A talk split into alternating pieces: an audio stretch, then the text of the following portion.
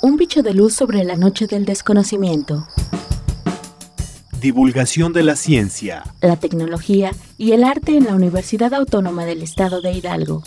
Un podcast con la maestra Elsa Ángeles Vera. Luciérnaga. Luciérnaga. Hola, ¿qué tal? Soy Elsa Ángeles. Bienvenidos y bienvenidas a una emisión más de Luciérnaga versión podcast un programa de divulgación de la ciencia de la Universidad Autónoma del Estado de Hidalgo.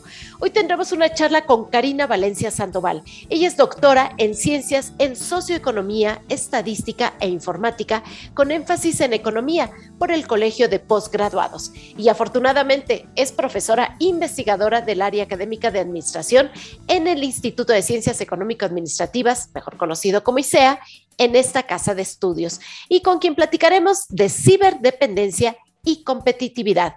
Karina, bienvenida, muy buenas tardes.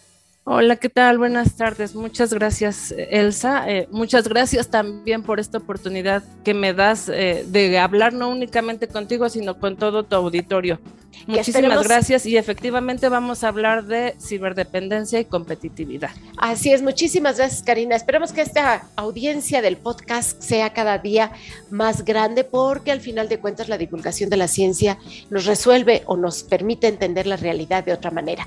Oye Karina, antes de comenzar a hablar de tu tema que concretamente ya está publicado en un artículo, el resultado de la investigación, me llama la atención que tu línea de investigación es justamente competitividad, valor agregado y desarrollo empresarial. Pero mi pregunta sería, ¿en México es un tema relevante para el sector y para la sociedad en general? Claro, Elsa, qué, qué pregunta tan, tan buena. Fíjate que en México más del 99% son MIPIMES, son medianas y pequeñas empresas. Así es. Así es. Eso nos representa que el 72% de los empleos están concentradas en estas, en estas empresas. O sea, casi todo. Desde ahí, casi todo, casi todo. Desde ahí nos habla de la importancia precisamente de mantenerlas. pero no nada más de mantenerlas, sino de que crezcan, de que permanezcan en el mercado, de que ellas al interior vean también la importancia que tienen Desgraciadamente con la pandemia del COVID, todos lo vimos, muchas empresas empezaron a cerrar y por consecuencia mucha gente empezó a perder su empleo. Entonces, es importante, sí, sí, es muy importante. Eh, las, las eh, tendencias nos dicen si van a llegar grandes empresas.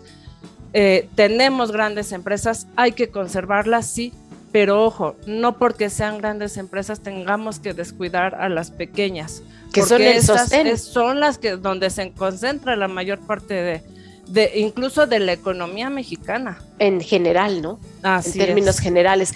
Ahora, ¿por qué te enfocaste a realizar un análisis sobre la ciberdependencia relacionada con la competitividad? Y bueno, por supuesto, estos resultados ya fueron publicados, pero exactamente por qué, por qué prestas atención a estas dos cuestiones que uno los viera como por separado, ¿no? Claro, de hecho, este, fíjate que el artículo que, se publicó versa precisamente sobre cómo se ha separado el análisis de esta dependencia a lo tecnológico y con la competitividad, ¿no? En, cuestiones de competitividad hablamos sí de innovación, sí de tecnología, pero le hemos alejado de esta parte de, de los medios de comunicación tecnológicos. Esto nace a partir de que mis alumnos, te voy a decir, fueron mi inspiración. Anda. Sí, mira, generalmente quienes damos clases lo que hemos observado es en cuanto terminamos la clase o ellos tienen cinco minutos de descanso, en vez de platicar entre ellos, lo que hacen es acudir a su celular, revisar el celular. Sí, efectivamente. Entonces, si eso pasa en las escuelas y es ahí en donde estamos formando al, capital humano, ¿qué está pasando en las empresas? Wow.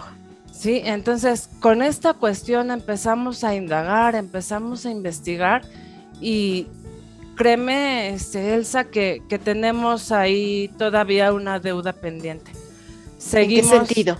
Eh, en el sentido de que en México prácticamente no se ha investigado de todos los artículos que nosotros eh, pudimos enfocarnos. La mayor parte, te puedo decir, el, grueso de estos artículos están destinados a hacer una investigación de la ciberdependencia en relación con, los alumnos en las escuelas. Pero solamente Pero no a nivel un artículo, uno de todos los que leímos, que créeme que fueron más de 50, que se relacionara al efecto de esta dependencia cibernética en las, en las empresas. Y Karina, ¿a qué te estás refiriendo? O sea, digo, me estoy imaginando, así como no solamente que se termine la clase o que haya un lapso, una, una pausa y la gente luego luego tome su celular. Esto lo vemos eh, en el transporte público, lo vemos en la fila de espera de cualquier lugar, la gente está prácticamente agachada eh, consultando su, celular, lo vemos en una fiesta, en una comida familiar, ¿no? Eh, los recreos de las escuelas a nivel de adolescentes y niños ya interviene más el celular que el juego. Pero en un, en un ambiente empresarial, laboral, de trabajo. Eso es lo que me estoy imaginando, que la mayoría de los eh, empleados están pegados al celular.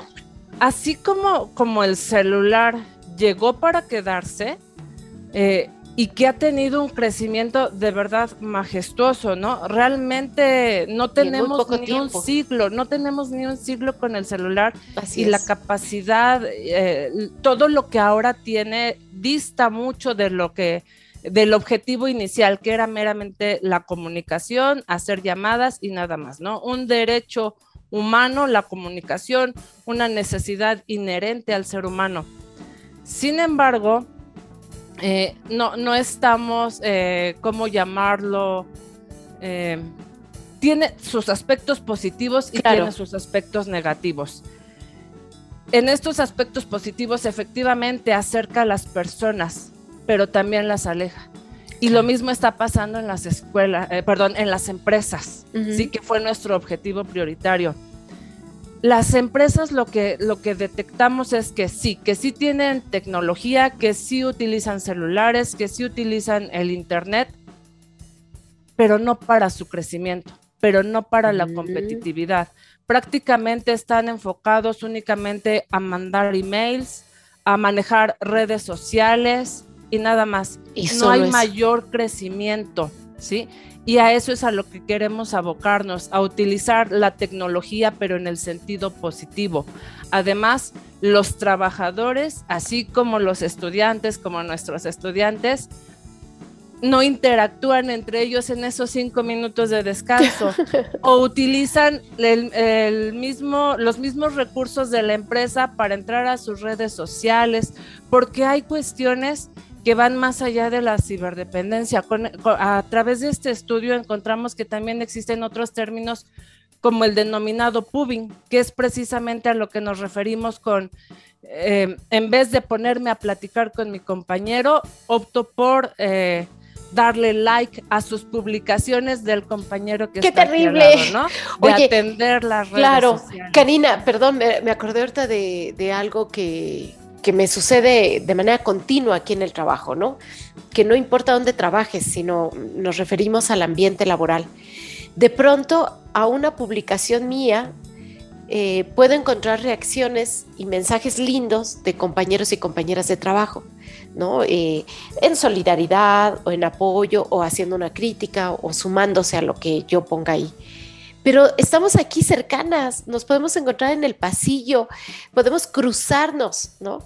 Y son incapaces de decirme lo que escribieron en las redes sociales, ¿no?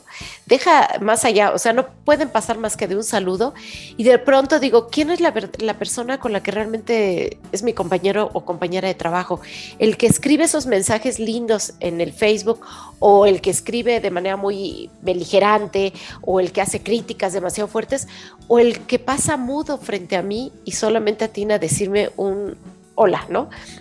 Quizá estamos perdiendo habilidades sociales para poder interactuar, ¿no? Creo que sería más cálido si aquí en el pasillo comentáramos, dijéramos, analizáramos, criticáramos o abrazáramos, ¿no? Pero en lugar de hacer eso, lo hacemos a través de manitas, corazoncitos, pero ya no somos capaces de expresarlo, ¿no? ¿A eso te refieres también además, un poco? Además, eh, muy interesante también lo que tú comentas, Elsa, pero además lo que nosotros mismos publicamos. ¿Qué rostro tenemos nosotros igualmente en las redes sociales y cuál es el rostro que nosotros tenemos? Porque puedo tomarme una foto diciendo aquí en el trabajo. Ajá pero realmente estoy trabajando, o sea, realmente asocio a esto a la competitividad de mi empresa más allá de, esto y efectivamente se está priorizando la relación hacia el celular. No por nada somos la, sociedad de las tres pantallas, es decir, la laptop, la, bueno, la, computadora, la, tableta y el teléfono celular. Ay, qué Porque ahora estamos, este, nuestra vida gira en torno a ellos. Y hay, eh, por ahí ah, otro término, ah, déjame ahorita me lo recuerdo, pero está asociado a que no podemos, nomofobia, nomofobia, no podemos salir a la calle sin el celular. Nos regresamos por el teléfono. ¿Sí? Así es. O sea, tenemos el miedo a quién me va a llamar. A lo mejor nadie me llamó ese día, a lo mejor nadie me mandó mensaje, nadie me dio like, pero yo estoy pendiente del celular, ¿no? Así es. O, estoy en mi clase y estoy, como publiqué antes de mi clase o antes de entrar al trabajo, quiero ver quién ya le dio like. Quiero ver qué reacciones hubo, ¿no? ¿Quién, ¿Quién, dijo sí, ajá, efectivamente? Entonces, eso me distrae de mi trabajo, eso me distrae de, colaborar efectivamente al 100% en mi trabajo. También por ahí tenemos, fíjate, fíjate qué interesante cómo se ha introducido en nuestra vida eh, esta parte digital y esta parte virtual. La cibercondria, que, el prefijo ciber todavía no, no está muy bien definido, pero sí está asociado a esta parte de virtualidad. La cibercondria ¿Qué es esto? Me duele la cabeza, me duele la panza y en vez de ir al médico, lo primero que hago es revisar el celular y ver, mm, tengo estos síntomas. Entonces, empiezo a consultar a los médicos de Google y entonces ahí me sale que me voy a morir en dos horas, ¿no? Y, y no, o sea, entonces, si hacemos una reflexión, vemos cómo nuestra vida, el celular, decía yo, tiene muchas cosas muy, muy positivas, pero también tiene esta parte negativa, esta parte en donde caemos cuando hablamos ya de, dependencia, es decir, de esta adicción. Adicción, claro. La adicción que significa ya querer hacerlo, te decía yo, ya quiero consultar mi celular, ya quiero ver que, quién dijo sí, quién le puso corazón, ¿no? Este, ya que no dista esta dependencia, déjame decirte, no dista esta dependencia de aquellos que eh, tienen dependencia por, por el trabajo, de aquellos que tienen dependencia por la limpieza, ¿sí? El querer hacerlo, el querer estar ahí, es lo que afecta realmente. Cuando ya nos, cuando ya incide en la vida laboral, ahí hablamos de esta ciberdependencia. Ahora, eh, en la vida laboral, por supuesto, es un distractor, ¿no? Eh, si tú tenías que cumplir cierto número de tareas en cierto periodo de tiempo, por lo cual fuiste contratado y por el cual recibes un salario, no solamente es un gran distractor, creo que también ha habido como ciertos problemas que las empresas no saben cómo manejarla, ¿no? Por ejemplo, yo he trabajado en empresas eh, y en alguna institución en la que antes te bloqueaban las redes sociales. ¿Para qué? Para que no fuera tu distractor. Ahora tienen el problema de la, empresa puede ocupar las redes sociales para generar publicidad, para ganar eh, clientes, para posicionar sus productos, pero resulta que sus propios empleados son los que atacan a su empresa a través de las redes sociales y vienen las discusiones de tengo derecho a hacerlo desde mi muro personal, eh, tiene derecho a mi jefe inmediato, gerente, propietario, dueño de la tienda a sancionarme por lo que yo escribo en, la, mi muro personal. ¿Cómo va por ahí esta ciberdependencia y esa competitividad que sí afecta a las empresas? O sea, ¿qué sucede cuando tú hablas de quien, de quien te está pagando, ¿no? Y tiene más likes tu publicación negativa que lo que ellos están tratando de promover, por ejemplo, Karina. Claro, tocaste, fíjate que dos puntos bien importantes. Por una parte, las redes sociales al interior de la empresa. Te decía yo hace rato, las empresas lo utilizan más hacia mandar emails y hacia revisar como información muy básica. ¿Sabes cuántas? Decíamos que 99% son microempresas. Así es. ¿Sabes cuántas de estas microempresas tienen realmente redes sociales? El 42%. Menos a la mitad. Menos de la mitad. Eso quiere decir, si no estás en redes sociales en el mundo de hoy, no existes. No existes.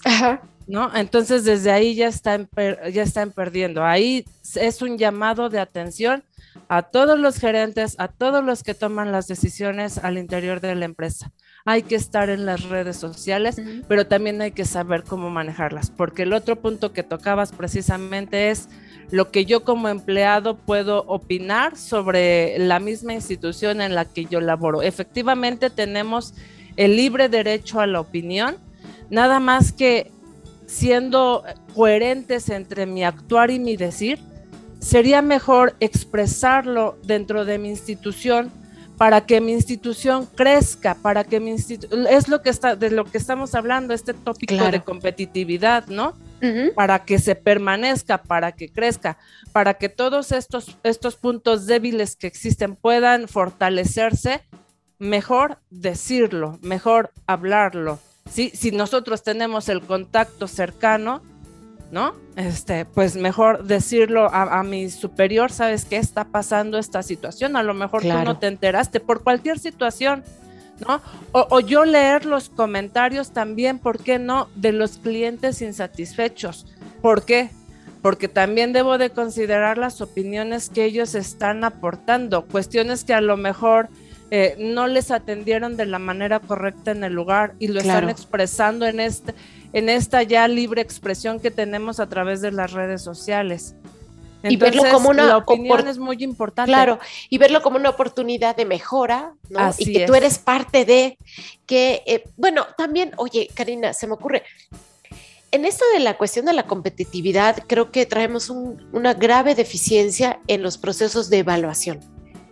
Es decir, eh, podemos implementar ciertas estrategias en las empresas, en las instituciones y decir, si lo hacemos ABC, vamos a tener estos resultados. Pero nos falta cerrar el círculo en este proceso de evaluar. Bueno, ¿de veras ABC te da D o necesita hacer D, E, C, A, ¿no? Para que dé un buen resultado.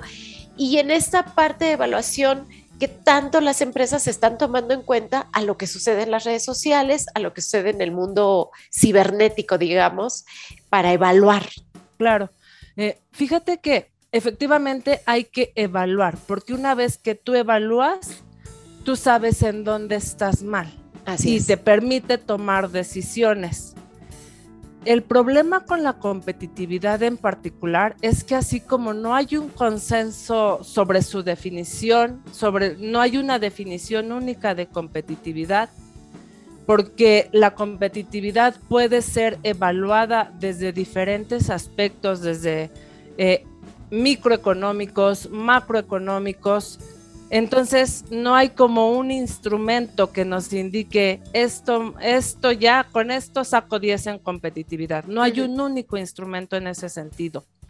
Sin embargo, efectivamente, desde los comentarios que nosotros tenemos a través de la virtualidad, ese puede ser, eh, puede analizarse de manera cualitativa cuál es la percepción del consumidor en torno a mi empresa. Y eso ya me puede dar un panorama de en dónde estoy parado, de qué tengo que mejorar, de, eh, qué tengo que fortalecer.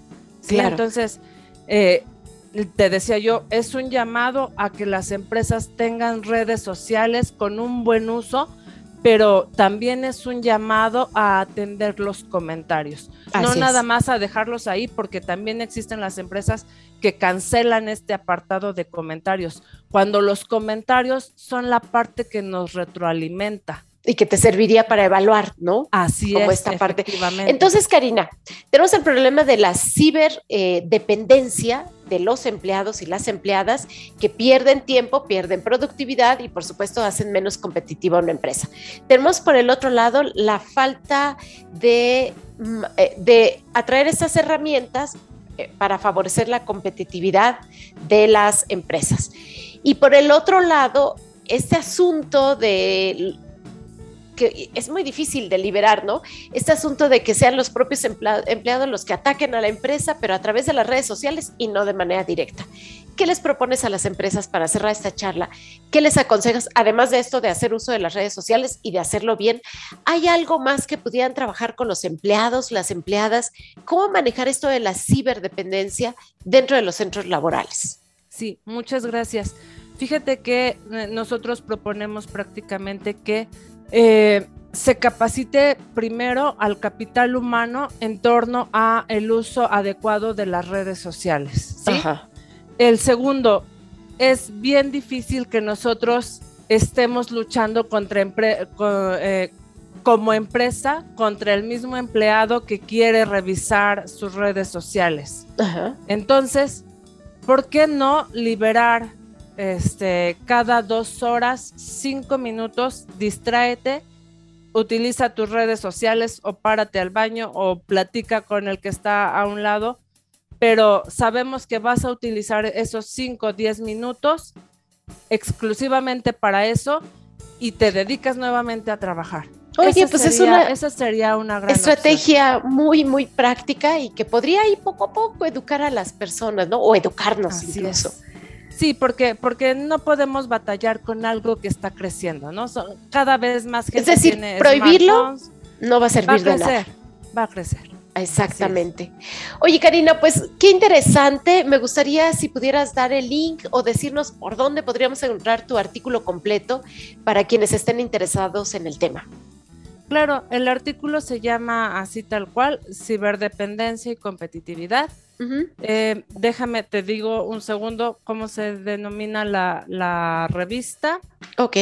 Es, esa sí te la voy a, Pero es una revista especializada en el área, ¿no? Ciberdependencia y competitividad está en la revista del Politécnico. Eh, del, Instituto, Politécnico, Nacional. Así es.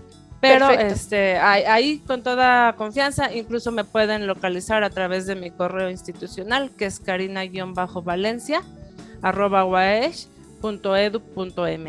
Perfecto, porque realmente es todo un tema. Y esta última propuesta que hiciste, pues claro, ok, olvídate del celular dos horas, trabaja intensamente en tu chamba, clávate en ello y después ten un momento de esparcimiento y de preferencia no para revisar tus redes sociales, sino para convivir con tus compañeros y compañeras de trabajo. Y siempre será mejor un saludo, una mirada a los ojos, un abrazo, un golpecito en la espalda, un acercamiento y contacto físico que tanto necesitamos después de esta pandemia. Karina, muchísimas gracias. Karina Valencia, eh, profesora investigadora del ICEA, Instituto de Ciencias Económico-Administrativas de la Universidad Autónoma del Estado de Hidalgo. Ha sido un placer entrevistarte. Te agradezco mucho. Un saludo a todos. Muchísimas gracias. Pues gracias a todos que nos escucharon. Yo soy Elsa Ángeles y nos escuchamos en próxima entrega de Luciérnaga, versión podcast. Hasta luego. Un bicho de luz sobre la noche del desconocimiento. Divulgación de la ciencia, la tecnología y el arte en la Universidad Autónoma del Estado de Hidalgo. Un podcast con la maestra Elsa Ángeles Vera. Luciérnaga. Luciérnaga. Luciérnaga.